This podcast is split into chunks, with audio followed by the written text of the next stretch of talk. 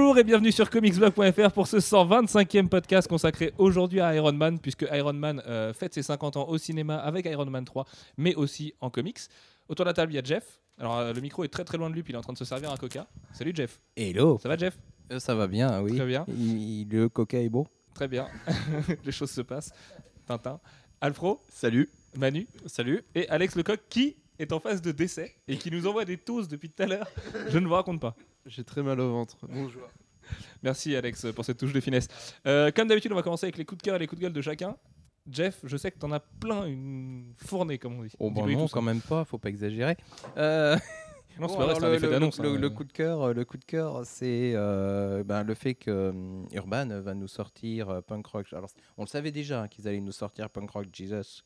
Euh, Parce on qu'on savait savait pas, officiellement, c'était que Offroad aussi allait, allait sortir. Offroad qui est un Et- produit IDW, qui vient de Exactement. au départ. Voilà, qui est une œuvre de jeunesse de Sean Murphy euh, où il raconte euh, un peu euh, comment. C'est ses tribulations à lui en fait. Il y a, y un personnage qui, qui s'appelle pas Sean mais qui est lui, avec deux potes et ça parle d'amour, de, de road trip. C'est pour ça off-road. Ils prennent une route qui est pas qui est pas goudronnée. Tout ça, c'est vachement bien. C'est c'est tout plein de fraîcheur. C'est pas incroyable mais c'est vachement bien. Voilà. Et euh, ça, ben, on fait, on a eu la confirmation que ça sortait euh, en septembre. Ce qui est plutôt cool parce qu'au départ, on pensait que ça serait peut-être un peu plus tard que ça. Voilà. Et Punk Rock Jesus du coup sort le mi-septembre alors qu'Offroad sort une semaine plus tard. Mais on vous conseille de, de vous jeter sur les deux. De toute façon, il y aura sûrement un concours euh, Punk Rock Jesus sur Comics Blog. Vous connaissez notre amour pour l'œuvre, donc nous on en fera, euh, on la mettra en avant autant qu'on peut. Et puis euh, il y aura peut-être deux trois petites choses, deux trois petits événements qui se passeront aussi sur Paris et peut-être en province à la rentrée pour lancer l'œuvre. voilà, on vous en reparlera très très vite, c'est promis. Bon, et puis euh, le coup de gueule. Alors là, j'ai hésité entre deux trucs. Euh, mais les, deux sont pourris, hein, je, je signale en tant que. Euh, C'est que le, le premier truc, c'était. Alors, on avait commencé par annoncer euh, David Tennant euh, éventuellement au, au doublage de Rocket Raccoon. Alors, Démenti. ça, aurait, ça aurait été cool. Et là où c'est un coup de gueule, c'est que c'est démenti. Donc c'est dommage, j'aurais bien aimé. Ah, Euh, ouais, ouais, c'était une, c'était une ça- petite ça aurait rumeur été du drôle. matin. Voilà, ça a été démenti par un journaliste dont j'ai perdu le nom euh, qui aurait demandé à Marvel Studios qui lui aurait répondu. Snyder. Mais The euh, voilà, et de- le mec de The Rap là, tout à fait. Mais Marvel Studios a pas fait de déclaration officielle dessus. En même temps, ils n'ont pas non plus fait de déclaration sur le fait que c'était en discussion avec David Tennant. Donc, mais c'est normal, c'est dommage parce que il avait avec son bon accent écossais qu'il a dans Broadchurch, ça aurait pu être super sympa un, un Rocket Raccoon qui dit Bloody Twitter comme ça, ça aurait été sympa. Ça aurait été cool. Et si puis, Twitter euh, existe dans le futur des, des gardiens d'ailleurs. Et l'autre, euh, l'autre euh, mini coup de gueule, c'est les couvertures 75e anniversaire de, de Superman, qui, bah, euh, voilà, ils, ils ont d'habitude sur les couvertures variantes, on a en règle générale des, des ténors actuels. Euh, là, c'est pas franchement le cas. Mais c'est marrant parce qu'ils l'ont Euh, fait, donc avec mais tous il les mais il y a un côté très euh, old style. Oui, c'est ça. euh, qui, qui est cool. En particulier, moi j'aime beaucoup la, la couverture de José Luis Garcia Lopez, que je trouve vraiment très très cool, avec une, une, une Loïs qui est en train de montrer sa montre à, à- Elle est cool, elle est rigolote, ouais. à Superman, Superman avec le, le bouquet dans le dos, c'est c'est vraiment très très cool. Et puis la, la phone booth euh, habituelle dans laquelle il est censé se changer euh, rapidement hein, à toute vitesse. euh, qui est juste là au coin, juste derrière. Euh, je la trouve très très cool cette couverture. Mais euh, en dehors de ça, euh, même la Bruce Team est pas, est pas Ah, si, moi, je extraordinaire. trouve que la Team est très belle par contre. Ah, euh, il a fait mieux. hein. Ouais, oui, bah, il, Il a- il a fait toujours fait mieux. mieux. de toute façon. Son illustration de la nana qui euh, découpe un zombie, enfin qui avec son shotgun là, qui fait un trou dans un zombie, euh, Mm. restera à jamais, je pense, le plus beau dessin de Bruce Team, mais, mais c'est pas mal quand même. Ouais, c'est pas mal. Et, euh, et c'est marrant parce que Marvel, il y a 5 jours, donc euh, la veille, enfin 5 jours, 4 jours avant d'annoncer les couvertures de 75 ans de Superman, avait fait, euh, avait ressorti une couverture de Gil Kane aussi. Donc comme quoi les, les vieux artistes entre guillemets fonctionnent puisque les deux, les deux grosses maisons d'édition se mettent d'accord pour faire des variantes de cover avec des, des petites légendes du comics. Hum. Alors là où euh, autant euh, José Luis Garcia Lopez est effectivement un, un super artiste, euh, c'est peut-être un petit peu moins le cas des autres. Enfin, je parle pas de Neil Adams. hein. Oui, il y a quand même même, Adams, même, ouais. même si Neil Adams, ben, c'est plus ce qu'il était. Oh, ça, va. se sent, ça se sent bien sur la couverture en particulier. Sur la couverture, oui, sur- Mm. mais, mais il est chez Marvel, Voilà. hein, écoute. euh, Voilà. Euh, mais bon, les autres, c'est des bons dessinateurs dans l'ensemble. C'est pas des c'est pas des, des dessinateurs, euh, c'est pas des rockstars. du, du dessin. Aucun d'entre eux euh, à peu de choses près. Moi, je te trouve À un part- peu dur part- quand même. À part Neil Adams et José Luis Garcia Lopez d'une certaine manière. Ouais, attends, il y avait quand même. T'as du Liber Mero, Yeah. si ça, c'est pas une rockstar, euh, je sais Euh, pas ce que c'est c'est. une rockstar, oui, mais Ce qui est alors, il a pas y a sorti- il a Brett pas Booth, quoi, je suis sorti d'accord.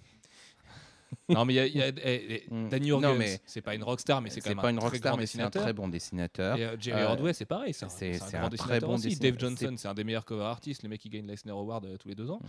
Euh, non, moi je trouve que ça va. Le problème, c'est qu'effectivement, tous, personne ne s'est déchiré et n'a livré une couverture qui ressort vraiment, quoi, qui est vraiment Mm. ultra au-dessus des autres et tout. Et d'ailleurs, euh, la, la Liber Mero est pas magnifique, elle est jolie, Mm, elle est pleine de boulot et Mero tout, mais, pas magnifique. mais voilà. C'est c'est vrai que Neil Adams aussi est un peu décevante. hein. Je l'ai sous les yeux là, ouais. Surtout qu'il a, il a, il a une chevelure bizarre. Ah non, il a une chevelure normale. Mais euh, ouais, ouais, bon voilà. Les couvertures de, de Superman. C'était mon coup de gueule. Très bien. Alfro, coup de cœur, coup de gueule? Euh, mon coup de gueule, ça va être euh, le, le retour de Bram Steiger. Parce que c'est pas que j'aime pas le personnage, bien au contraire, il me, il me gêne pas, mais c'est euh, qu'il est complètement dénaturé dans la nouvelle version euh, New 52, puisqu'il passe du côté des gentils au côté des, des méchants. Et euh, autant euh, ça me dérange pas qu'on change un petit peu les persos pour les réactualiser, autant euh, les transformer complètement et puis en faire carrément l'opposé. Je trouve ça un peu dommage. Et euh, Je voilà. n'ai pas d'avis. Parce que c'est un perso. enfin, Alors moi, pour le coup, je m'en bats la race de Bronze Tiger. Ok. Donc, euh, qu'il soit gentil ou méchant, euh, voilà. Mais c'est vrai que je te comprends. hein, c'est pas une réaction de réac que tu as de dire euh, parce que je, je sais que ça te dérange pas en général quand les, les grandes maisons d'édition font des gros travaux comme ça. Mais là, c'est vrai que s'il était gentil, qu'il devient méchant et qu'en plus il est vraiment tigre alors qu'avant c'était juste un masque ou l'inverse, je sais plus. euh, c'est c'est quand même plus du tout le même personnage. Jeff. Dans la catégorie des personnages qui changent complètement de camp, euh, euh, c'est pas mal non plus, hein, sauf que c'est dans l'autre sens. Euh, et Ah, bon, c'est un oui et peu non, euh, c'est particulier. Particulier quand même. euh, c'est particulier. Déjà, ça dépend si on parle du symbole du Red Hood euh, ou de Jason Todd en tant que personne. Euh, il fait quand même des allers-retours entre le bien et le mal. Donc, il a commencé. à- il a- Jason Todd, au départ, c'est le bien. Aujourd'hui, c'est le bien aussi. C'est de nouveau le bien. Oui, enfin, c'est un, bien qui se balade avec des flingues Oui, mais c'est ça. euh, et qui, qui dessoude à tout va quand même. Bah, comme le Punisher. Oui, c'est un peu ça. D'ailleurs, euh, d'ailleurs, putain, il y a un truc bien dans Super Spider-Man. Je- je- Bref, je vais pas le défoncer cette semaine, rassurez-vous. Euh, quoi- Quoique. C'est quand les Vengeurs disent oui, mais on est qui pour juger qu'il a tué quelqu'un? Parce que nous aussi, on tue des gens souvent. Wolverine lui dit euh, qui- mais qui êtes-vous pour euh, le juger parce qu'il fait parce qu'il est brutal alors que vous butez des gens à tour de bras Et je trouve ça intéressant parce qu'en général, on oublie que les héros et Black Widow notamment arrêtent pas d'étrangler des gens de manière super gratuite des fois. Donc, euh, Mais Voilà. c'était peut-être mieux fait dans Punisher euh, Warzone, c'était ça le- l'event euh, de Greg Rucka. Ouais, tout à fait. Ouais. Là, c'était mieux fait dans ce truc-là, tout à fait. Quand, euh, bah, ils sont mis face à leur. Bref, on n'est pas, on n'est pas là pour parler de ça, mais ils sont mis face à leur vieux démon et oublient qu'eux aussi ils tuent des gens pour faire le bien. D'accord. Et euh, Et comme Booba, ils ont fait la guerre pour habiter rue de la Paix. Mmh, c'est beau ça. hein. non mais Bref. sérieux, tu, tu peux pas sortir ça. C'est une belle phrase. C'est une belle phrase. Et je t'aurais dit que c'était du Welbeck, t'aurais trouvé ça mortel. C'est comme les aigles ne volent pas avec les pigeons, c'est une super phrase aussi. Bah, c'est Booba. Bref, allez, on s'en fout.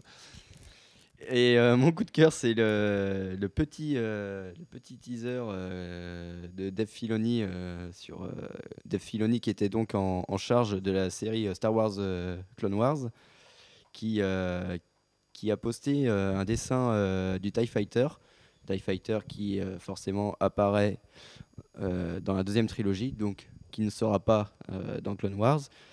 Et peut-être que grâce à ça, il nous promet un futur, une future série qui pourrait faire le, le lien entre l'épisode 6 et l'épisode 7. C'est beaucoup. Putain, ça va devenir chiant avec trois trilogies. Et euh, voilà, c'est euh, c'est une nouvelle série Star Wars euh, dans un nouvel univers parce que Clone Wars, il faut admettre, on commence à tourner en rond. Et voilà, moi, ça me plaît bien. C'est que quand même deux dessins et il faut vraiment le prendre avec des super mé- méga pincettes parce qu'il a vraiment rien annoncé. Il a juste dit que c'était la première fois depuis qu'il travaillait chez LucasArts qu'il il avait qu'il dessinait des TIE Fighters. C'est pour ça qu'on pense que c'est sur la nouvelle série, mais il a, il a rien annoncé. Quoi. Oui, mais arrête de briser mes rêves, toi. Ah, mais oui, mais moi aussi j'aimerais bien. Attention à l'extrapolation, comme on dit. On, je sais pas si on dit ça non plus. Manu, coup de cœur, coup de gueule? Oui, alors finalement, j'ai Oui. trouvé un coup de gueule euh, qui va rejoindre celui d'Alex. Euh, Puisqu'après Bronze Tiger, DC a décidé de réintroduire Cheshire dans les New 52. Dans les New 52 et je trouve, Insécuration. je trouve aussi que, ça, que le personnage a l'air complètement dénaturé. On commence pas avec ça? Elle a l'air complètement dénaturée et what rien que son costume déjà je le trouve pas classe et quand on connaît le personnage quand on connaît le personnage pré New 52 elle avait quand même une un, un certain historique, un, un certain. On parle de Cheshire, non mais franchement, un certain vécu, on s'en fout. ouais. Ouais, mais c'est comme Roy Harper, ils l'ont complètement rebooté. Ça n'a et rien à voir. Roy. Harper, c'est un vrai personnage, enfin, tu vois. C'est pas un faire-valoir. Vous avez mis vos portables en mode avion en fait? J'ai oublié de vous demander dans le podcast. Ouais, Ok. Ah, Alfred, tu l'as pas fait. hein. Enfin bon, c'est voilà, je, je rejoins Alex et sur ce sur ce. Comme de disait Jeff, euh, c'est un design de commun. Brett Booth. Ce serait peut-être bien que DC arrête de demander à Brett Booth de faire des designs. Les, deux designers de DC, c'est quand même euh, le mec dont- euh, Kelly Hammer et Brett Booth. C'est pas. J'aime bien les artistes, hein, mais euh, c'est quand même pas les meilleurs artistes du monde et c'est surtout pas les meilleurs designers du monde. Donc euh, bref.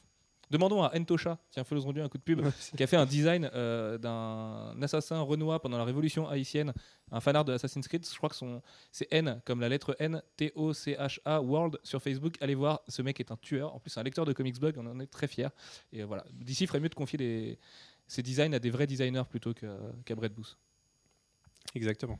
On, on faire de la pub en fait dans les podcasts. Tu sais, avec un truc, euh, un, un vrai truc numéricable présente et tout. Nous, on présente Entosha, tu vois. Vas-y, vas-y, là, lance-toi, Manu. Et mon coup de cœur, c'est la quasi-officialisation de, de Scarlet Witch et Quicksilver pour Avengers 2. Parce pas officiel, c'est- attention. C'est c'est pas, c'est pas, c'est- c'est pas officiel. c'est pas juste démenti. que, que Kevin Feige n'a pas voulu le démentir ni le confirmer parce que le scénario pourrait changer. Mais Et que ce c'est Entertainment Weekly qui a balancé l'info. Ils ont jamais balancé une seule connerie de leur vie. C'est le média le plus safe euh, d'Hollywood, Entertainment Weekly. C'est les gars, ils pèsent tellement de toute façon que s'ils ont une info, elle est vraie. Et euh, s'ils ont une info, c'est qu'elle est vraie parce qu'ils veulent pas risquer leur réputation à balancer des faux trucs. Et puis même Kevin Feige, il- quand, il, quand il doit nier, il nie. Quoi. Et là, il l'a pas fait. C'est juste que. non, Voilà. c'est- c'est- non, mais c'est moi, ça me fait rire. C'est con. hein. Il- quand il doit nier, il nie. Je trouve ça super chantant. Ok, d'accord. Enfin, moi, je trouve ça cool parce que c'est quand même des, Avengers des, quasi-débuts et que Scarlet Witch, c'est à, peu près le meilleur personnage de l'univers Marvel pour moi. Donc, euh, ça, risque d'envoyer. Alors, après, les questions de droit par rapport à la Fox, euh, c'est des personnages que les deux peuvent utiliser, mais il peut pas y avoir de référence à Magneto, donc ça risque d'être un peu compliqué sur certaines parties. Mais je pense qu'on peut s'en accommoder en occultant ça. Très bien. Très bien. Jeff, On peut parler d'un terroriste On mutant. peut ça. d'autant plus l'occulter que pendant très longtemps, euh, c'est une spéculation, le fait que Magneto soit éventuellement le père de, euh, de Scarlet Witch et de... Voilà, c'est quelque chose qui n'apparaît dans les comics que dans les années 80. Euh, alors que ça fait déjà euh, 15-20 ans que les séries existent. Euh, donc il n'y a, aucun souci de ce côté-là. C'est un truc, c'est une mini-série euh, euh, Vision and Scarlet Witch euh, qui, fait, qui introduit ça. Et euh, il y a deux trucs, tu disais, ils peuvent mentionner un terroriste mutant, mais non, ils peuvent pas. hein. parce que vu comment la Fox, la Fox est procédurière, si- s'ils ont le malheur de faire ça, je te jure qu'ils ont un, un nombre d'avocats sur la gueule euh, incommensurable. La Fox paye sa licence assez cher. Ils ont pas le droit de parler de Ouais, mutants, voilà. ça?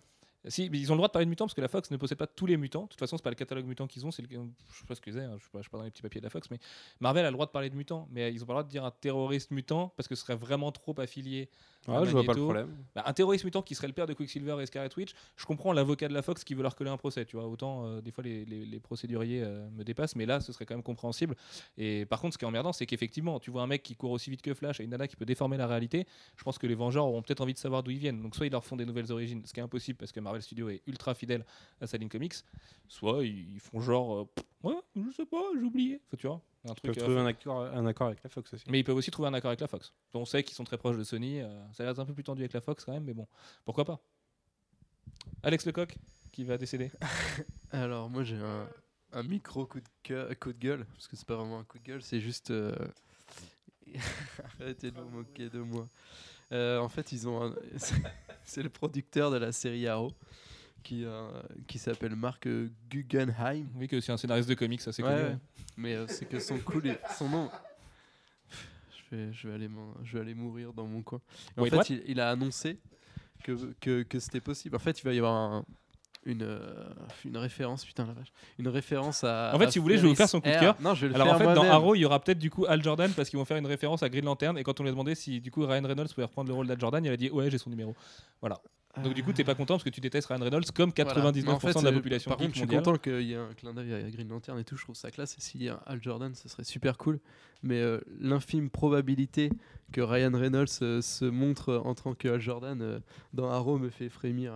Et c'est Ouais. sûrement pour ça que je, je suis malade ce soir. Pour l'instant, c'est pas un clin d'œil à Green Lantern, c'est un Oui, clin un d'œil clin à, d'œil à à l'univers Ferris, euh, Ferris Ah oui, R.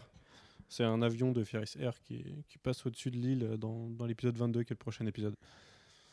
le Euh, clin d'œil que personne verra en fait, parce qu'il sera très tellement loin. Mais si, parce qu'on nous a dit que oui, le logo qui était utilisé, c'était le même que dans le film Green Lantern, ce qui, ce qui suppose qu'on peut voir le logo sur l'avion quand même. Donc, De toute façon, c'est parce que c'est une propriété de Warner et que ça leur coûte moins cher à faire designer un nouveau logo.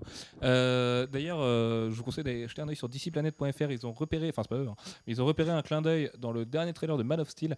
Et il se Ouais. pourrait qu'il y ait un petit truc autour d'un autre personnage que je déteste DC Comics, un mec qui s'appelle. euh, Ça commence par Booster, ça Ouais. finit par Gold. Je sais pas pourquoi. Et, euh, et pourquoi je déteste? Non, pourquoi, euh, pourquoi lui? Ah, je sais pas, mais en même temps, là, c'est, enfin, le clin d'œil, ça veut pas du tout dire qu'il y a Booster Gold, mais Oui, c'est un oui, clin d'œil cool. à l'univers d'ici, quoi. Donc euh, voilà. C'est Ah, sur la boîte de comics qui le commercialise dans l'univers d'ici.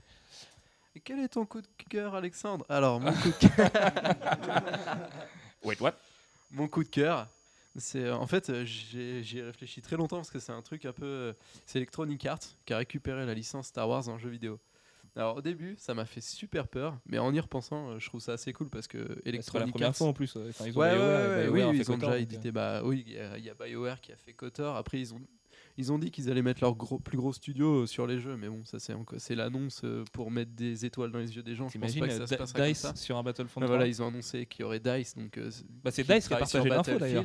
Parce que c'était le compte officiel de Battlefield qui a partagé. Enfin, moi je l'ai vu comme ça, mais. Oui, ils l'ont partagé. Ouais, ils ont partagé l'info. c'est pas eux qui Ouais. l'ont. Oui, remarque, le à community manager doit avoir le- Et l'accès à si tous ouais, les comptes. Dice fait un Battlefront, ce sera assez taré. Donc Dice qui s'occupe de Battlefield en ce moment, et aussi Visceral Games qui, a fait Dead Space. Dead Et- Space, ouais. Et en fait, euh, en y réfléchissant et avec le recul, euh, ils peuvent pas faire. Enfin, j'espère qu'ils feront pas de mal euh, à la licence, surtout qu'ils ont annoncé que les jeux n'arriveraient pas avant euh, 2014, enfin avant, avant mars 2014, parce que c'est à la fin de l'année euh, fiscale.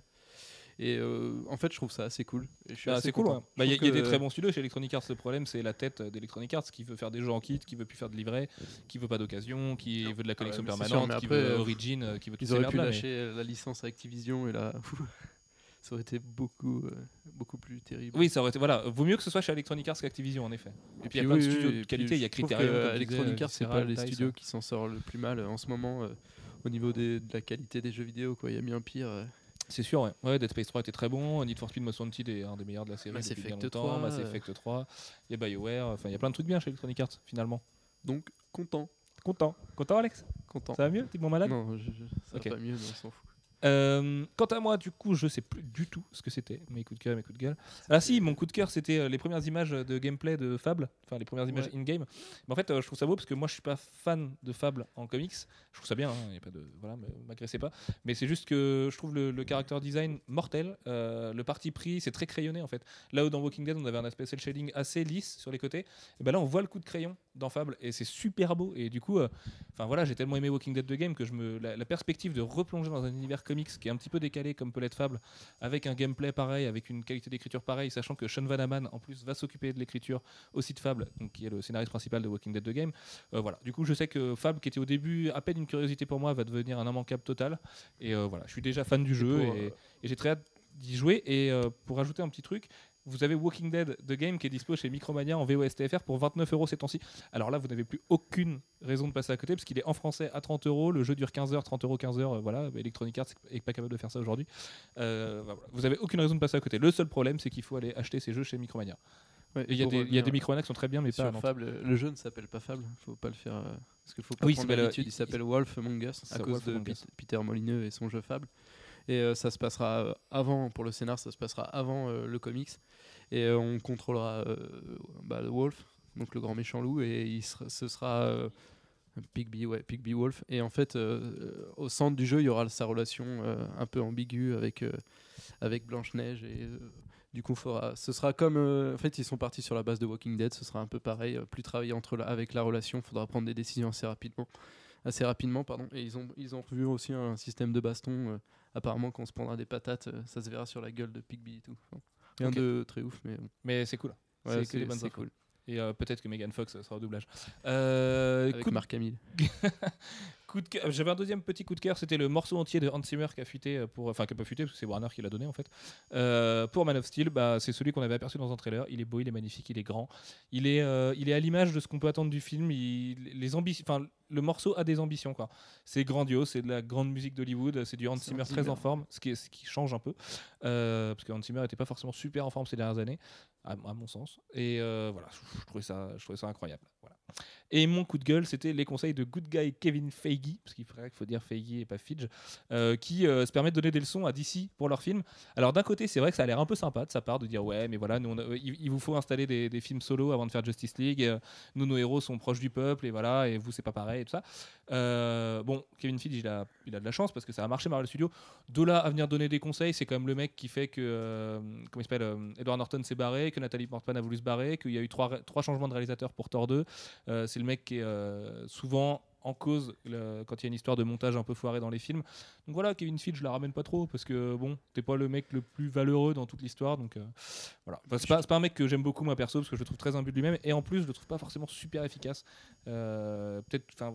Sûrement que dans les coulisses, le mec gère très bien son affaire parce que Marvel Studios, pour rapporter un milliard avec Iron Man 3, le mec est très fort. Mais je trouve ça un peu, euh, un peu méchant de sa part, enfin un peu facile Ouais. d'aller donner des conseils à Man of Steel, peu, ouais, à les Warner. enfants, écoutez-moi, nous on a réussi, donc euh, Bah voilà. si vous voulez, je vous file mon euh, numéro, puis tu m'appelles, et puis je te dis comment on fait. C'est ça. Et au final, sur Rotten Tomatoes et les sites de critique sociale, euh, Iron Man 3 se banane. Aux USA, il a un accueil critique qui est quand même pas terrible, ce qui fait d'ailleurs, à mon avis, qu'il battra pas Avengers parce que le bouche à oreille sera moins bon. Et on est quand même face à un Man of Steel qui a l'air d'avoir d'autres ambitions. Donc, enfin, ouais, on essaye d'expliquer tout le temps aux gens ne comparez pas les films Marvel Studios et les films Warner parce que ça n'a rien à voir, c'est pas fait pour les mêmes personnes, c'est pas fait de la même façon. Euh, le but est pas le même. Enfin voilà, chez, Warner, il y a un peu moins que du fun. euh, que, chez Marvel Studios. Alors, si en plus les mecs entre eux ils commencent à se tailler, il y a aussi une fausse déclaration de Zack Snyder, enfin qui s'est avérée fausse. Zack Snyder aurait taclé Marvel Studios en disant que leur film était facile parce que leur héros était facile à traiter et proche du peuple et, qu'en fait euh, ils étaient fun parce qu'ils n'avaient pas payé leur loyer. Apparemment, c'est faux. Mais voilà. Autant qu'ils s'ignorent cordialement et qu'ils essayent tous les deux euh, d'avoir une saine émulation et de faire des bons films, ça, ce sera mieux pour tout le monde de toute façon. Voilà, on va passer au programme du jour. Du coup, Iron Man 3, son histoire, sa vie, son œuvre et ses bouteilles préférées. Iron Man. Iron Man, vous pouvez- j'ai dit Iron Man 3 Euh, Iron Man, lapsus. Euh, Jeff, on va revenir avec toi sur les origines d'Iron Man en 1963. Alors, Iron Man a été scénarisé par Stan Lee, euh, designé par Jack Kirby, dessiné par Don Heck, et il est apparu dans Tales of Suspense numéro 39. Et à l'origine, c'est un personnage qui est euh, bah, un peu une émanation euh, de la, péri- de la période, puisque c'est euh, un anticommuniste, un industriel anticommuniste, euh, un capitaliste anticommuniste. euh, voilà.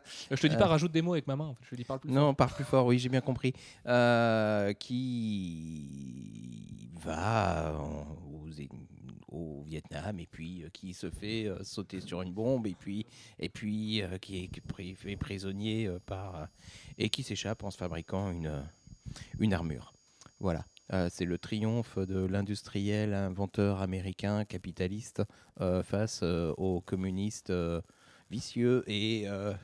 Euh, et comment bien dire rouge et voilà Et, tout ça. euh, parce qu'il faut voir qu'en voilà. 63 euh, guerre froide tout ça le contexte Ah bah est complètement différent et le capitalisme est vraiment une figure de proue des USA et, des, et du fait que les USA sont devenus la première puissance mondiale et euh, effectivement le Vietnam représente le communisme et tous les rouges et ces bolcheviks à grosse barbe et tous ces trucs qu'on n'aime pas trop aux USA Voilà. Alors après, c'est pas totalement euh, bidimensionnel, mais bon, il y a, il y a vraiment ça.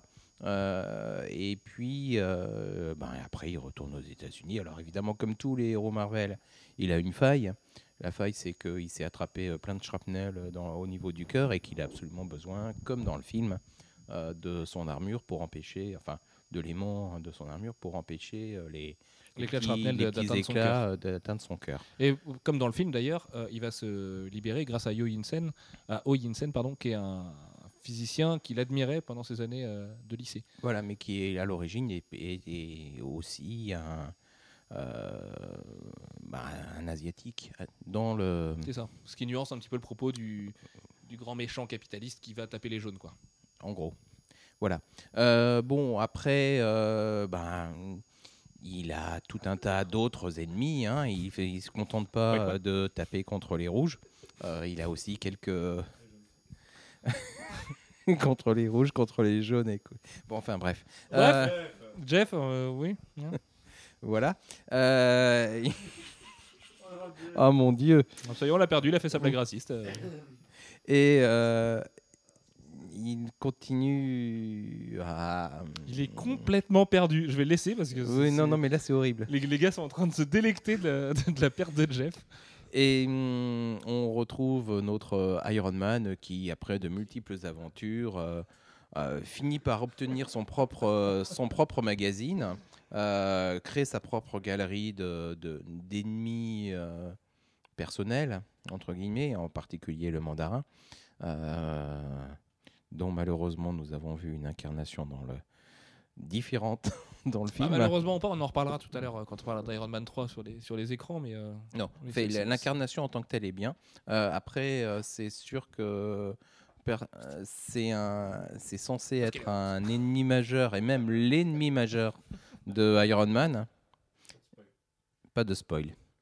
Euh, et bah là, c'est pas. Enfin bref, on en parlera plus tard. euh, ceci est un spoil.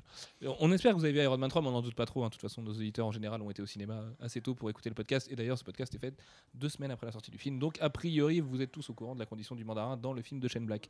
Euh, ensuite, qu'est-ce qu'on a comme grande période pour Iron Man? Pas, pas les grandes histoires, mais comme grande période. Par quoi il est passé?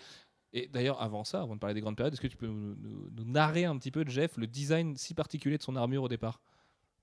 Le côté euh, boîte de conserve? Le côté boîte de conserve, euh, skateboard, euh, tout ça quoi. Oula, skateboard, ça apparaît beaucoup plus tard. Les skateboards, ça apparaît euh, dans les années euh, 70. Non, mais quand il roule avec son armure, quand il a des roulettes sous son armure et que c'est un des seuls pouvoirs qu'il fait. Au tout début. Au tout début, il a déjà ça? Oui, il a ça. Ah oui, Il- mince. Il, il a- ses roulettes en dessous et il peut Il aller ses super vite en descente parce qu'il a des roulettes dans son armure. Ce qui est un peu moins classe que des rétro-propulseurs. on est d'accord. Je me souvenais pas de ça. Euh, oui, au début, effectivement, il a, une armure qui est assez euh, primitive. Elle va se raffiner au fil du temps. Elle va devenir plus légère. Elle va devenir euh, plus fine et s'éloigner du design métal brut du départ. Euh, pour devenir ensuite, euh, au départ, il a une armure. Au, au très, départ, elle est vraiment métallisée, ensuite elle, est, vraiment elle est dorée. métallisée. Après, elle est dorée. C'est pour ça qu'au départ, on l'appelle le Golden Avenger, le Vengeur doré, euh, parce que euh, il a rajouté de la peinture euh, or par-dessus la couche initiale. Et, et puis ensuite, il devient en rouge et en rouge et or. Donc, c'est Un peu comme le RC Lance. Voilà. Euh, je suis pas sûr que lui il fasse le rapprochement, mais Ah, bon, je suis pas sûr, non. bref. Ça se trouve, le RC Lance est fan de Tony Stark, hein, on sait pas. De Iron Man. Mm. Euh, C'est la même personne. Spoiler alert. Tony Stark et Iron Man. C'est le même Yes. mec. T'es au courant? Pas tout le temps. Oui, c'est vrai. pas Des fois, non. Euh, et bon, ça, on- en fait, ça va continuer un peu comme ça pendant, pendant un certain temps. Il n'y a, pas- il y a pas de véritable arc marquant de, de Iron Man avant les années, euh, avant le milieu des années 70, fin des, enfin, début des années 80, euh, où on va aller vers la période Michelini-Letton, avec euh, Romita Junior également au dessin où on va avoir une multiplication d'armures d'une part, et puis euh, la- l'apparition de problèmes euh, d'alcool euh, d'autre part. Il y a quand même eu plein de gros artistes hein, dans le volume 1 d'Iron Man. Euh, le volume 2 apparaîtra beaucoup plus tard, c'est les années Tuska 90. qui, qui va être euh, un, artiste marquant Voilà. sur le personnage, Tout à fait. euh, Ouais, George il y a- Tuska. Il y a aussi eu quand même John Byrne en tant que scénariste, Archie Goodwin, enfin des, des mecs John Byrne, qui sont, très qui peu. sont passés. Il, y a, il y a eu deux numéros de lui, et qui étaient très bien d'ailleurs. Il y a eu Gene Colan en dessinateur, qui Gene Colan, très très influent. oui, qui a fait pas mal, qui a alterné beaucoup avec. Euh, et moi, je me souviens d'un épisode avec le Titanium Man, voilà. Mais à part ça, euh, rien de rien de très très marquant. Euh, Il y a une grosse grosse période Tuska où il y a tout un tas de personnages. Qui... Il y a un épisode avec Jim Starlin euh, et euh, les Blood Brothers qui sont des euh, comment dire des suppôts de Thanos. Et c'est en amont de Captain Marvel. Euh, Pour rester dans ses origines et la période des années 60, euh, il a rejoint les Avengers très tôt, puisqu'il a rejoint les, les Avengers dès septembre 63, Avengers 1. Donc c'était d'ailleurs le leader de l'équipe avant la découverte de Captain personnages, America dans Avengers 4. majeur. Euh, et surtout, pour revenir à ses origines, on l'a vu dans le film, c'est en Afghanistan, dans le film de John Favreau, c'est ça? Qu'il est, euh, qui Oui. tombe là avec, dans, dans le coma avec son éclat de shrapnel. En fait, donc au départ, c'était pendant la guerre du Vietnam, et euh, pendant les années 90, on avait eu une réactualisation avec la première guerre du Golfe aussi. On avait eu d'autres origines d'Iron Man, c'était la guerre du Golfe, et ensuite l'Afghanistan. Donc comme quoi, en fait, les origines d'Iron Man sont dépendantes des conflits guerriers. Et qu'admettons qu'un jour on rentre en guerre avec, euh, je sais pas, avec les USA dans 20 ans, et ben dans 20 ans, Iron Man aura des origines françaises. C'est Voilà, Warren dans la grotte de Lascaux. Qui l'a qui l'a amené en Afghanistan dans, dans Extremis, le tout début du volume 4, donc ça date de 2005, je crois. Et oui, c'est régulièrement actualisé, tout simplement parce que la timeline de Marvel est flottante et qu'il faut bien coller à l'actualité un minimum. Et si on était resté sur le Vietnam, ça. ça Il serait, aurait, euh, oui, il aurait été un petit peu âgé, ouais, tout à fait. Non, mais du coup, c'est un peu triste parce que Iron Man euh, garde toujours cette espèce d'image, tu vois, du, du, du mec qui est, qui est, euh, créateur d'armes et tu vois, Qui naît de la guerre. ma- mania de l'armement et qui, du coup, qui naît de la guerre dans les conflits guerriers qui sont récents. Donc, tu vois, il y a quand même toujours quelque chose de, bizarre avec les origines d'Iron Man. Enfin, on, a, du mal à le situer. Et heureusement que le personnage est un petit peu ambivalent derrière et arrive à, lui aussi essayer de trouver la paix en faisant la guerre. Parce que, parce que sinon, il pourrait passer pour un gros salaud. Non, Alfro, j'ai pas cité Booba. Arrête de me regarder comme ça. Bref, Manu, tu voulais ajouter quelque chose?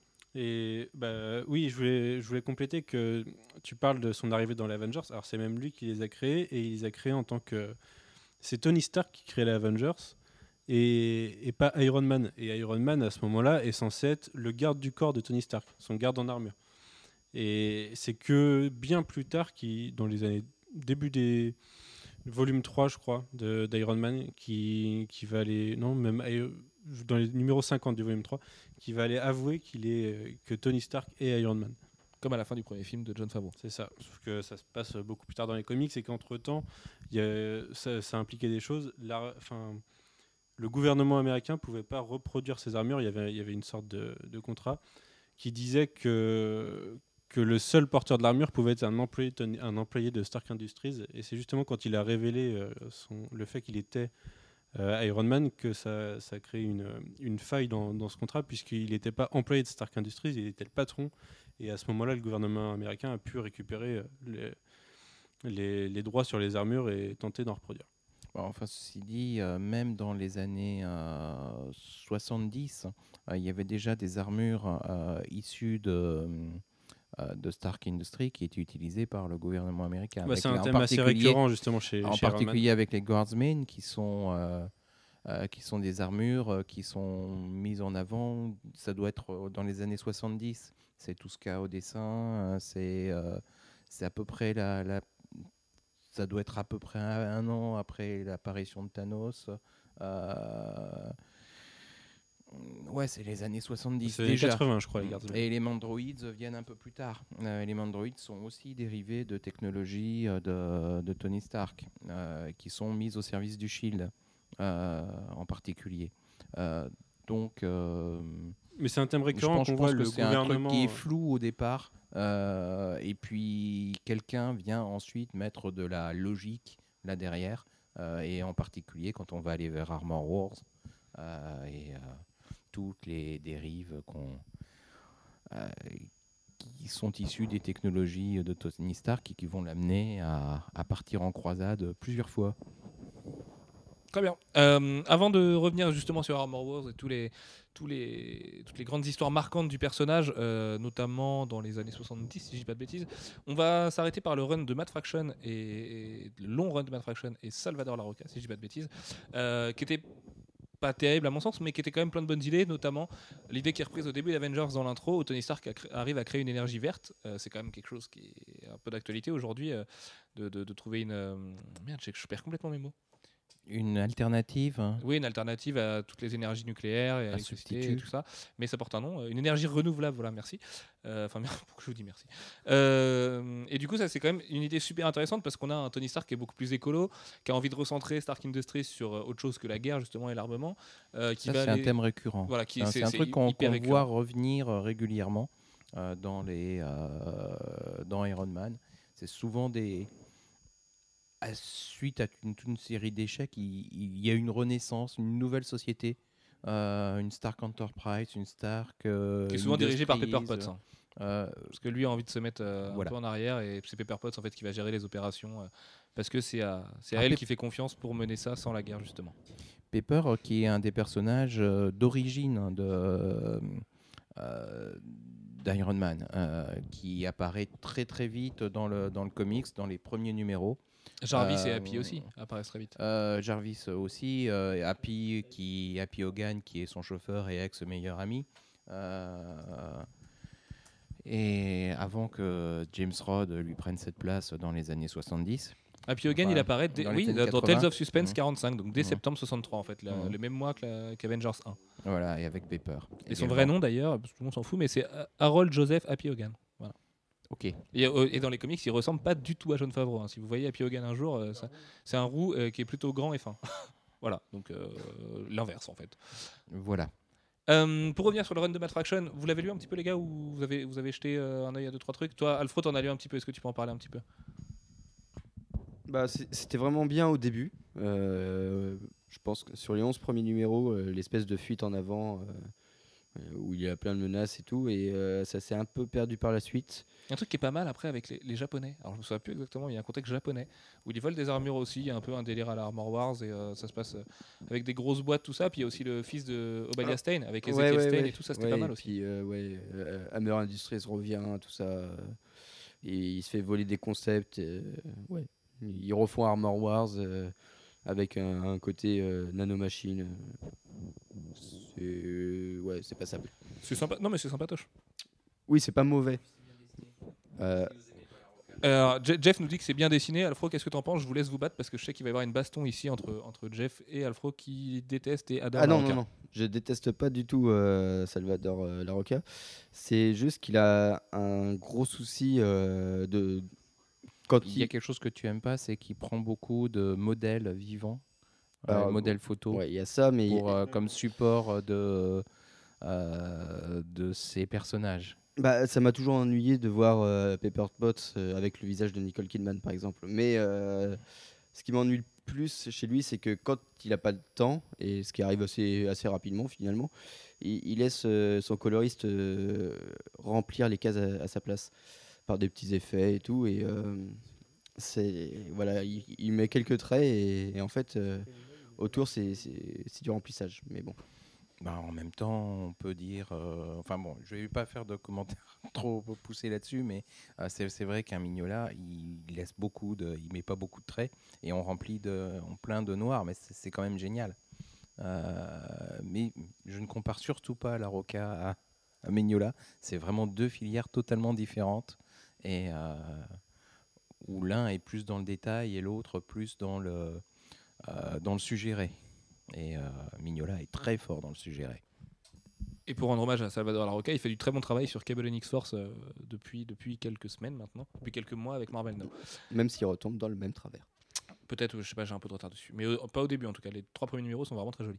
Euh, et les couvertures aussi.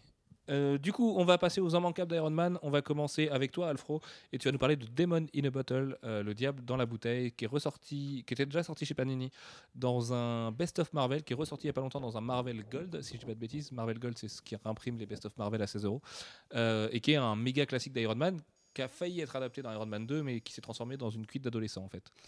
et qui, qui est très vieux parce qu'il date de la fin des années 70. Et euh, ça commence ça à... commence euh, à la fin des années 70. euh, c'est, c'est- c'est- c'est- le vrai Demon in a Bottle, c'est, le début des années 80.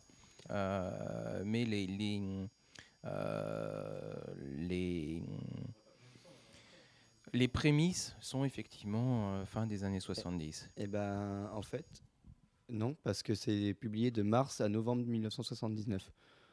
Donc même avec le décalage de deux mois... euh, Ah ouais. Voilà, bref, euh, qu'importe.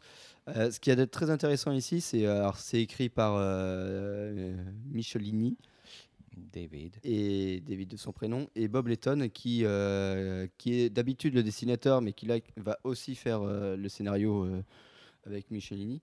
Et ça va être surtout dessiné Et par John. Hein? Et l'ancrage. et l'ancrage. Et ça va être Dessiné dessiné par Ron- Romita Junior. voilà, qui est très très très fort et euh, et qui a pas du tout le même style qu'aujourd'hui. Et euh, voilà.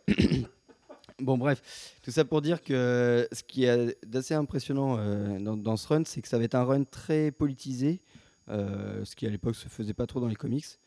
et qui va mettre surtout un Tony Stark face à ses démons. Où, et en fait, là, là où, où ça change un petit peu, à deux- j'ai la voix complètement cassée. Excusez-moi deux secondes. Donc, euh, ça va mettre Tony Stark face à une, euh, une menace euh, assez, assez particulière, puisqu'il ne va pas affronter un vilain, genre le mandarin, ou les vilains pourris, genre Titanium Man et, compagnie. Il va affronter une organisation, un conglomérat, et sur lequel il n'a pas trop de, il a d'emprise, et il va se mettre à douter, surtout qu'il a attaqué euh, dans son côté Tony Stark aussi.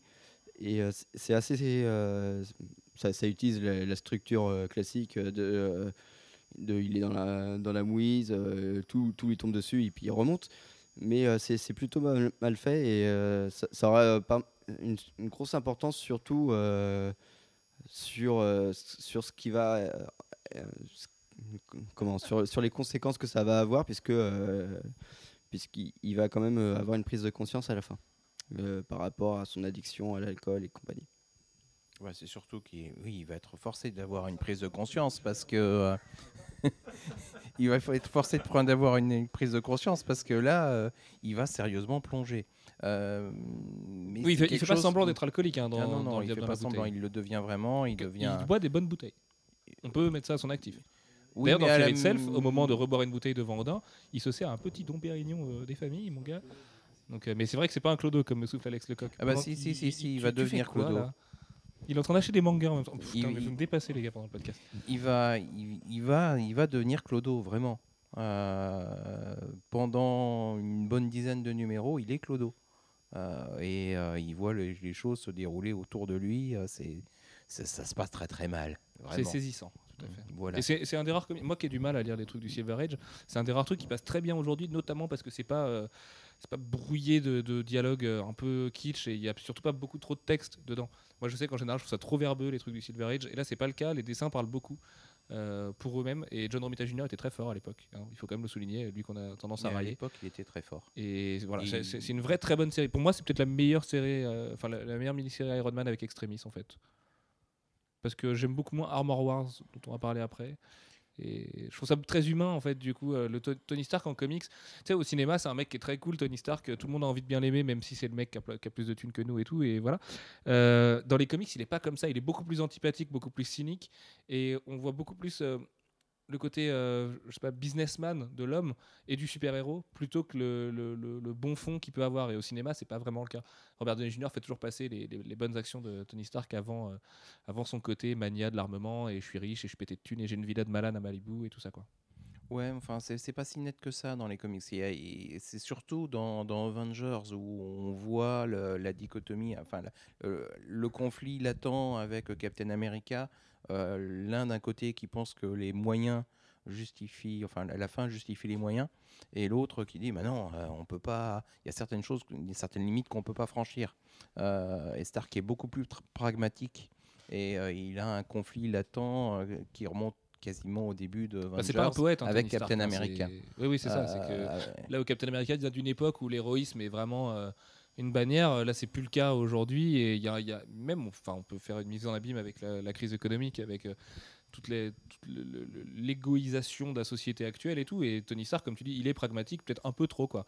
Des fois il oublie que c'est un super héros et que ce serait bien de faire rêver les gens. Mais dans les comics, moi je sais que Tony Stark souvent m'énerve à cause de ça, tu vois. Je trouve qu'il perd un peu son côté poétique, il est peut-être un peu trop un peu trop terre à terre. Des fois, oui. Mais des fois, c'est aussi euh, pour faire avancer l'histoire qu'on choisit d'appuyer davantage sur ce côté-là euh, que sur l'autre. Mais bon, euh, de toute façon, euh, on s'occupe des périodes principales. Bah de, Mhm. de la guerre des armures, tiens, parle-nous-en.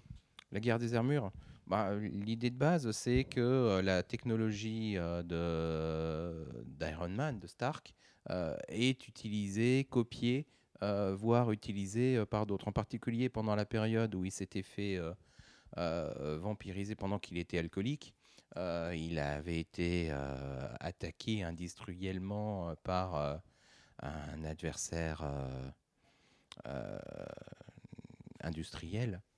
qui, Un concurrent qui- direct. Un concurrent direct qui. C'est un peu comme dans Largo Winch, ils font des OPA, tout du quoi. coup avait euh, bah, récupérer un certain nombre de ses brevets et en avait profité pour euh, vendre une partie de sa technologie à différents organismes. Euh, et du coup, euh, Tony Stark se dit, quand il revient au contrôle, au bout d'un certain temps, il se rend compte qu'il y a un certain nombre de euh, d'ennemis à lui qu'il attaque avec sa propre technologie. Euh, Comme c'est le cas dans Iron Man euh, 2 au cinéma. Comme c'est le cas dans Iron Man 2 avec son- au cinéma. Et il se dit, mais attendez, non, je peux pas. Et donc, il se lance dans une croisade contre euh, tous ceux qui utilisent euh, sa technologie pour la, leur reprendre de force et euh, les empêcher de, s'en servir. Ce qui va le mettre en conflit aussi bien avec les Avengers, dans certains cas, qu'avec le gouvernement américain. parce que ben, dans sa quête de, euh, De vengeance, ouais, enfin, de de récupérer- de recherche, de, euh, récupération, il, il va aussi la récupérer euh, dans des pays étrangers, ce qui met le gouvernement américain en porte-à-faux. Donc officiellement, hein, le gouvernement américain N'approuve pas ce qu'il fait, ne l'approuve pas, voire même va plus loin que ne pas l'approuver. Enfin bref, ça, au, au final, ça se finit bien. Il récupère tout euh, Mais ça le momentanément. problème, c'est qu'en fait, euh, tu, enfin, c'est un Et peu comme à Wolverine, un pas mourir. il, et il a coup, son euh, pardon, et puis euh, c'est Voilà, bon. c'est ça. Tu sais que de toute façon, ça va bien se finir et ça gâche un peu tout parce que dans Demon in a Bottle ou dans Extre- Extremis, c'est intelligent parce que ça fait, ça parle d'éthique et ça parle bien d'éthique. Enfin, il y a un vrai discours avec Maya Hansen, tout ça. Demon in a Bottle, il est vraiment alcoolique, donc il est vraiment au fond du trou. Enfin, c'est quelque chose qui, qui nous parle à tous. Je sais pas. Euh, et dans la guerre des armures, ça fait un peu jeu vidéo. T'as l'impression qu'il y a le chapitre 1, il va, enfin, le chapitre 1, non, il perd son truc, mais à partir de là, tous les chapitres, il va récupérer son armure à un endroit différent de la planète ou du. C'est cool, hein, d'ailleurs. Au fur et à mesure, ça grossit. Mais ça fait boss stage. Mais non- oui, mais non, c'est pas cool parce que ça fait. Non, de mais lire maintenant, c'est pas cool sais parce bien, que mais ça c'est fait drôle. construction super nanar. Enfin, Mm. t'as l'impression de regarder le grand tournoi et ça commence au premier tour, c'est un peu facile et après c'est un peu moins facile jusqu'au boss final, tout ça. Donc heureusement qu'il y a le contexte géopolitique et euh, effectivement les États-Unis qui le désapprouvent et qui veulent pas rentrer en conflit euh, ouvert avec euh, avec d'autres pays parce que en dehors de ça, c'est vachement nanar quoi dans la construction. C'est tiens, euh, lui il est fort, mais lui il est encore plus fort, mais lui il est encore plus fort. Bon, on approche de la fin, tiens, il y a un boss. Enfin, tu vois. Et du coup. Là où Demon in a Bottle passe très bien aujourd'hui à lire pour un lecteur euh, jeune comme moi, je suis plus très jeune, mais et ben la guerre des armures ça marche beaucoup moins bien du coup. Enfin moi je sais que, ou alors je sais pas, j'étais peut-être pas dans, dans de bonnes conditions quand j'ai lu, mais ça m'a un peu gonflé à cause de ça quoi. Mhm. Voilà, mais c'est vrai qu'il n'y a pas énormément de, de gros gros arcs d'Iron Man, en tout cas pas d'arcs euh, majeurs comme on peut en avoir chez d'autres personnages euh, Marvel. Euh, Il y a vraiment Demon in a Bottle et Armor Wars. Les deux grands classiques. Qui sont les deux grands classiques. Et puis à côté de ça, il y a toute la période pré-Civil War, enfin New Avengers. Attends, ne, ne, ne va pas trop vite Jeff, puisque en préparant ce podcast, tu m'as dit que tu voulais parler de Doom Quest 1 et 2. Ah, Doom Quest. Oui, alors ça a été, ça a été, ça s'est appelé Doom Quest a posteriori. Euh, Doom Quest, ça commence dans les, bah, justement pendant la période de Michelini Letton euh, et Romita Junior au dessin. C'est, ça commence par un cross, enfin, un conflit entre armures, hein, puisque euh, c'est euh, Tony Stark contre Victor Von Fatalis, enfin Victor Von Doom plus exactement. Euh, et donc euh, Iron Man contre euh, Doctor Doom. Et ça arrive. alors le prequel, c'est dans le Iron Man 149, où tous les deux se retrouvent, sont en conflit, et puis se retrouvent projetés dans le temps à l'époque de, du roi Arthur. Donc, mais bon, comme ils sont tous les deux coincés dans le temps, dans le numéro 150, qui est un numéro double, ils sont obligés de, de s'allier pour euh, arriver à, à revenir à leur époque de façon très momentanée, puisque ils se sont déclarés ennemis mortels à cette période-là. Donc, euh, c'est ça, c'est la première partie de Doom Quest. Et euh, de nombreuses années après, euh, puisqu'on est arrivé au Iron Man 250, Donc 100 numéros plus tard du coup. 100 numéros plus tard, ils font de nouveau un numéro double avec de nouveau euh, Iron Man contre euh, Doctor Doom. Voilà. Les Doom Quest, c'est ça. Euh, c'est la réunion de ces trois épisodes euh, en un seul et avec une thématique euh, euh, unique de conflit entre euh, les deux hommes qui ont les deux plus grosses armures euh, de l'univers Marvel. Très bien. Donc c'est voilà, ça stoppe dessus quoi. Voilà. Euh, Euh, c'est- plus, c'est plus un peu plus que ça, mais bon, c'est vraiment, c'est aussi euh, le conflit de deux des génies principaux de l'univers Marvel. Oui, c'est vrai parce qu'au-delà de ça, euh, on l'a pas dit, mais Tony Stark, son pouvoir, c'est pas juste d'avoir thune illimitée, c'est aussi d'être un génie mental. Euh, et d'ailleurs, j'adore cette scène dans Iron Man 1 où on voit les couvertures de Rolling Stone et tout. Je trouve ça très très beau parce que dès gamin, en fait, il fait plein d'inventions et de trucs et tout ça. Même si on en parlera tout à l'heure, juste après euh, ce que Manu a à vous dire. Euh, on s'apprête à, à voir ne- les origines d'Iron Man recomptées là, parce qu'on a eu le premier numéro de Secret Origin of Tony Stark la semaine dernière. Manu, toi, tu voulais revenir sur Civil War, qui n'est pas à proprement parler une histoire d'Iron Man, mais Bah, je- euh, je dont il voulais- est le protagoniste principal, et sur Iron Man Director of Shield. Je voulais revenir avant sur euh, fin des années 90, juste pour montrer que, que Tony Stark, c'est pas juste des armures et, et, des, combats contre des armures et, des méchants qui veulent lui voler. Euh, Il y a aussi des what the fuck chez, Iron Man, et notamment avec The Crossing dans les années 90. Euh, dans The Crossing, on, a un Tony Stark qui se révèle être un agent double et manipulé par Kang euh, à plusieurs reprises depuis le futur et qui pète un câble. Et du coup, les Avengers vont dans le passé récupérer un Tony Stark plus jeune pour les aider à vaincre le Tony Stark actuel et Kang. Et, devant ça, euh, le Tony Stark euh, manipulé reprend ses esprits et se sacrifie euh, pour prendre la place de Kang. Et du coup, Tony Stark est officiellement remplacé dans la timeline Marvel par son, alter ego plus jeune, qui finira ensuite par mourir face à Onslaught et, et à revivre dans, dans, Et comme il est ressuscité Dans par Heroes Franklin Reborn. dans Heroes Reborn, dans un autre univers, ça. à partir des souvenirs de Franklin, Mais c'est un Tony non, Stark plus adulte. non, oui, voilà, il, y a- il est ressuscité dans l'univers Heroes Reborn en tant que Tony Stark plus adulte et également euh, la, la version qui était morte euh, face à Kang est ressuscitée aussi par Franklin. Et les deux fusionnent et du coup Tony Stark se retrouve au final avec les deux, les deux, euh, les, les souvenirs de ses deux vies et, euh, et le, et le Tony Stark globalement actuel, il a les souvenirs de deux vies. Même si plus tard il y aura des, des nouvelles origines et que ça c'est un petit peu passé sous silence. Donc oui, euh, je voulais revenir av- avant de vous parler de, de ce What the fuck sur euh, Civil War et euh, Agent of Shield, puisque bah, on- Director of Shield. Director of Shield, ouais. On a vu qu'en fait pas mal d'histoires d'Iron Man sont sont plutôt humaines et se basent plutôt sur la personnalité de Tony Stark. Et dans, Civil War, c'est un grand tournant pour le personnage, puisque il, face au Superhuman Regi- Registration Act euh, du gouvernement, qui consiste à mettre en place un, système d'enregistrement des super-héros, Tony Stark se place pour ce, enfin, devient le premier défenseur de cet amendement, enfin de cette loi. Tu voulais rajouter quelque chose, Jeff? Euh, Je voulais juste oui, c'est le côté pragmatique hein, de, Tony Stark, euh, par opposition au côté plus idéaliste de, Steve Rogers, euh, Captain America, qui, face à une situation où il sait qu'il ne va pas pouvoir empêcher la chose de se produire, décide de se... ben, puisque je peux pas l'empêcher, autant l'accompagner. pour faire en sorte que ça fasse le moins de dégâts Bah, ça vient aussi d'un- d'une certaine culpabilité qu'il a, puisqu'il est pendant longtemps, il a décidé d'être le seul à, contrôler ses armures et à être Iron Man, mais il a aussi euh, mis en danger la vie de plusieurs personnes en étant alcoolique et en contrôlant son armure en étant bourré. Et il a failli à plusieurs reprises tuer des gens euh, en tant qu'Iron Man, ce qui fait qu'en lui-même, il sait que un grand pouvoir implique de grandes responsabilités globalement.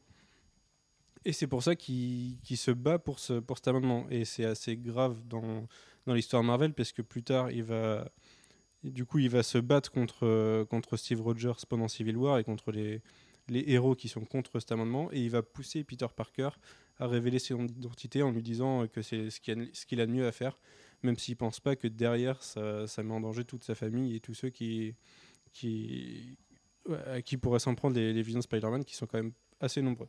Alors, euh, malheureusement ou heureusement pour certains, désolé, je suis un peu enrhumé. On est tous malades aujourd'hui, je pense. Euh, ça a été effacé de la continuité puisque Peter Parker a, retrouvé son identité secrète. Mais c'était pas anodin à l'époque. Quand, on voit Peter Parker euh, enlever son masque devant la caméra, c'est quand même quelque chose. Et après Civil War, malgré le fait que, que finalement Steve Rogers l'a vaincu euh, à la fin de Civil War, parce que Steve Rogers euh, capitule parce qu'il trouve que le public euh, est mis en danger. Il se demande en quoi, pourquoi ils en sont arrivés là, mais il avait quand même réussi à battre euh, Tony Stark à la fin de, à la fin de Civil War en désactivant son armure.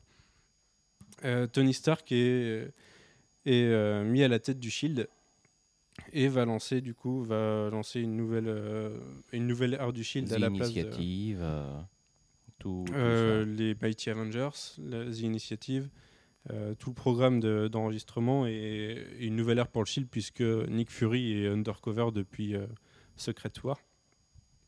Et c'est une période assez assez compliquée, on va dire, pour les fans d'Iron Man puisque c'est Désolé, j'ai Alex qui me montre à côté des images de, de cosplay assez ratées.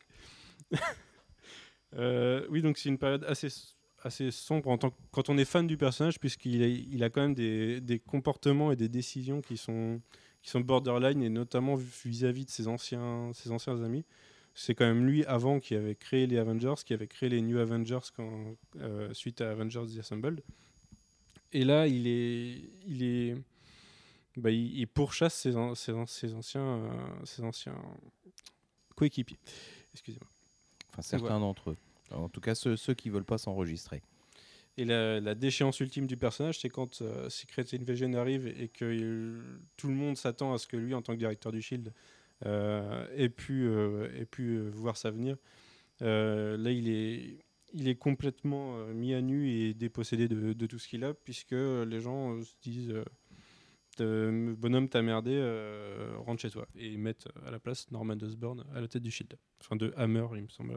Lequel Norman Osborn euh, a lui appliqué des renseignements. enfin bref, euh, n'est pas du tout responsable de, de quoi que ce soit, mais bon. Voilà. J'ai l'impression d'avoir beaucoup parlé d'un seul coup. Mais non. Pourquoi tu me donnes le micro là? Ah bon? Ah bah pardon. Ouais, bon, pour, la partie, dans mon pour la truc, moi. partie, euh, pour je la partie, euh, Civil. War, Initiative, Nick Fury, non, qu'est-ce que je raconte? Iron Man, Director of Shield, et pour la partie euh, Secret Invasion.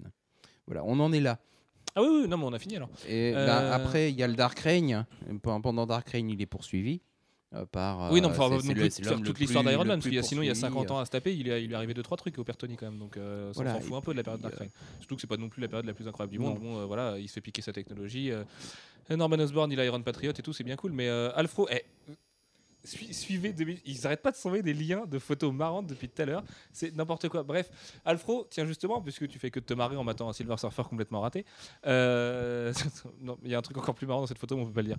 Euh, Alfro, parle-nous du, méga chef-d'œuvre d'Iron Man qui est l'œuvre de Warren Ellis, ton dieu, et de Adi Granov, c'est Extremis, qui a beaucoup inspiré Iron Man 1 et 3. Ouais, qui est une histoire assez courte finalement, mais très très dense, euh, qui, qui va, qui va euh, du coup euh, lancer euh, Iron Man sur un, un registre complètement différent, puisque ça va, ça, c'est Warren Ellis va parler de, de l'un de ses, de l'une de ses marottes qui est le futurisme. Et euh, est-ce que le progrès est forcément, euh, est forcément euh, un progrès justement? Et le transhumanisme et l'éthique, Voilà. et voilà, toutes les avancées scientifiques aujourd'hui que Google nous fait passer en douce depuis quelques années. parce que voilà, il va être confronté en fait à une scientifique qui, qui pour pouvoir euh, réussir son projet, euh, va, euh, faire certaines concessions et va notamment contracter certains contrats avec l'armée et ce qui, ce qui paraissait au départ être une bonne idée va devenir quelque chose d'assez dramatique. Et, et ce qui est très intéressant dans ce comics, c'est à peu près c'est à peu près un discours euh, qu'on En fait, c'est, on le revoit partiellement dans Iron Man 3, Voilà. c'est que ça part d'une. Non, mais je lui coupe la parole parce qu'il galère quand même à, à faire ses phrases. hein. Je sais pas si t'as remarqué. Bon, vas-y, Alex. Donc bref, euh, tout ça pour dire que voilà, ce qui est ce qui était euh, raconté dans, dans Iron Man 3 est ici euh, beaucoup mieux développé. C'est c'est développé de façon plus profonde, mais, mais sans être plombant pour le récit, parce que c'est quand même euh, pas mal euh, enlevé au niveau de l'action. Et, euh, c'est très très très très beau déjà parce que Adi bah, il s'éclate sur Iron Man, hein, on le sait. Et, là, voilà, là, il fait des pages intérieures et pour une fois, il a fini une série. et voilà, c'est vraiment hyper bien. C'est en plus Tony Stark. Oh merde, c'est dégueulasse.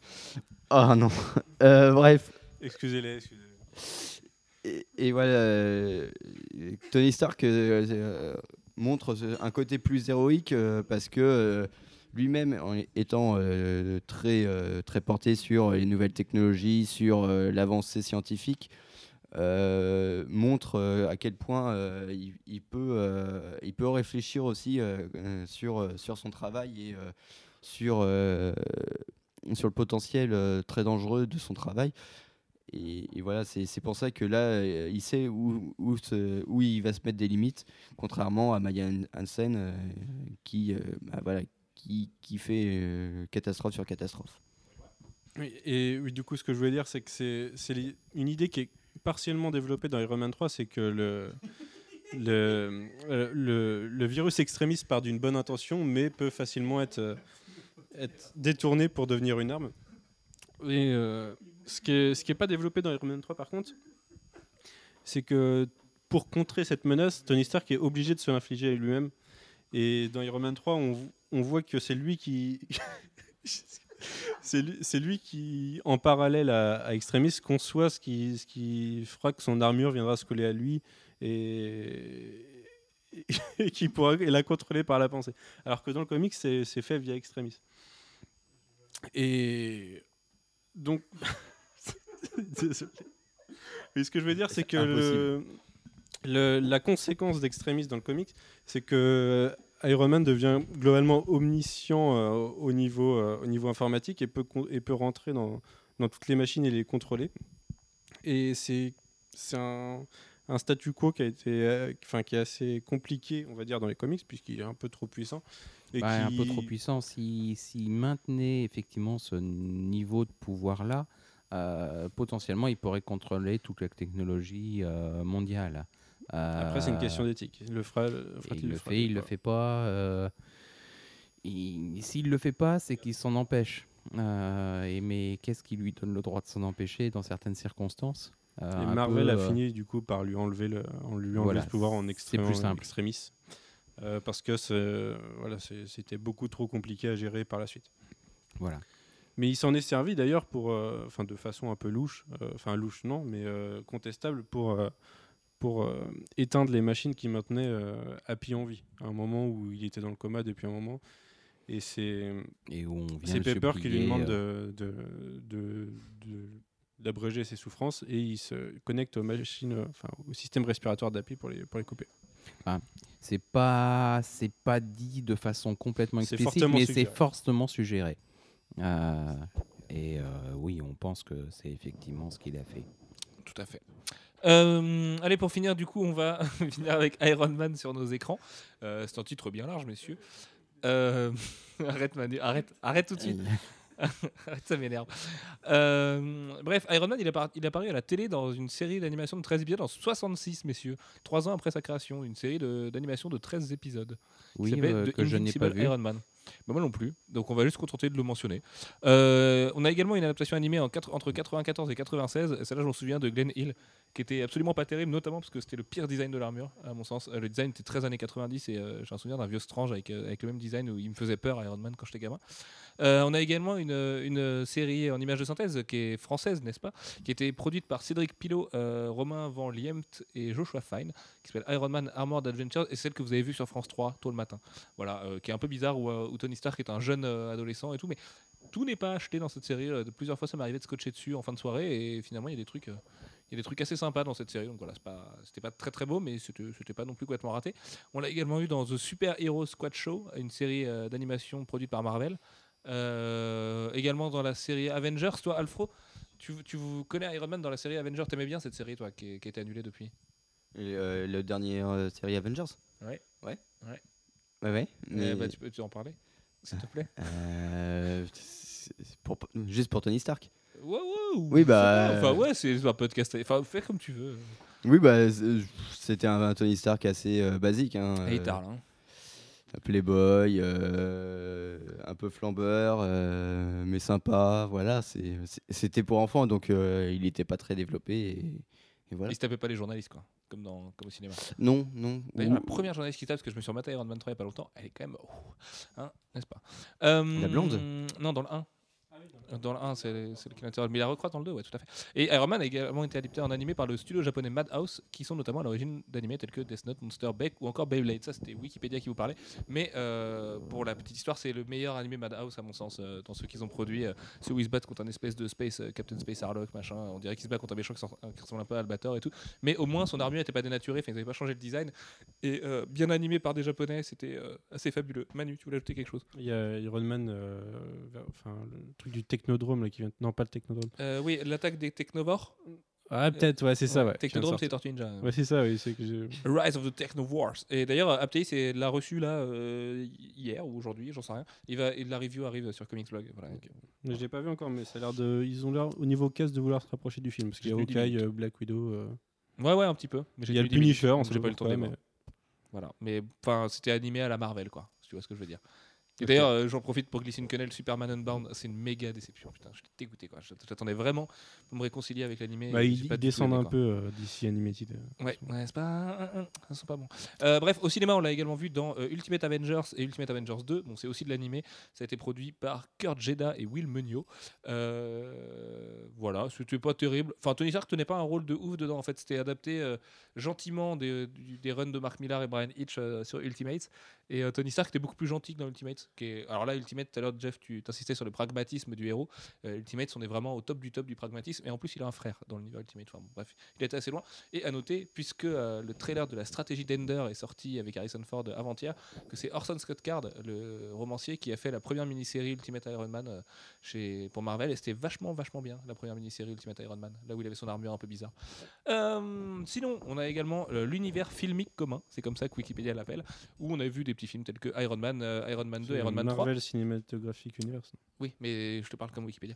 Euh, et on a également vu dans Avengers, mais dans quel autre film on a vu euh, Tony Stark, messieurs? Allez, hop, le gong, le gong, le gong. Incredible Hulk. Ouais, bien joué. Euh, voilà, c'était un peu pourri comme quiz. Euh, sinon, en jeu vidéo, on a eu Iron Man et Iron Man 2 édité par Sega. Et sachez qu'on va vous en reparler très bientôt.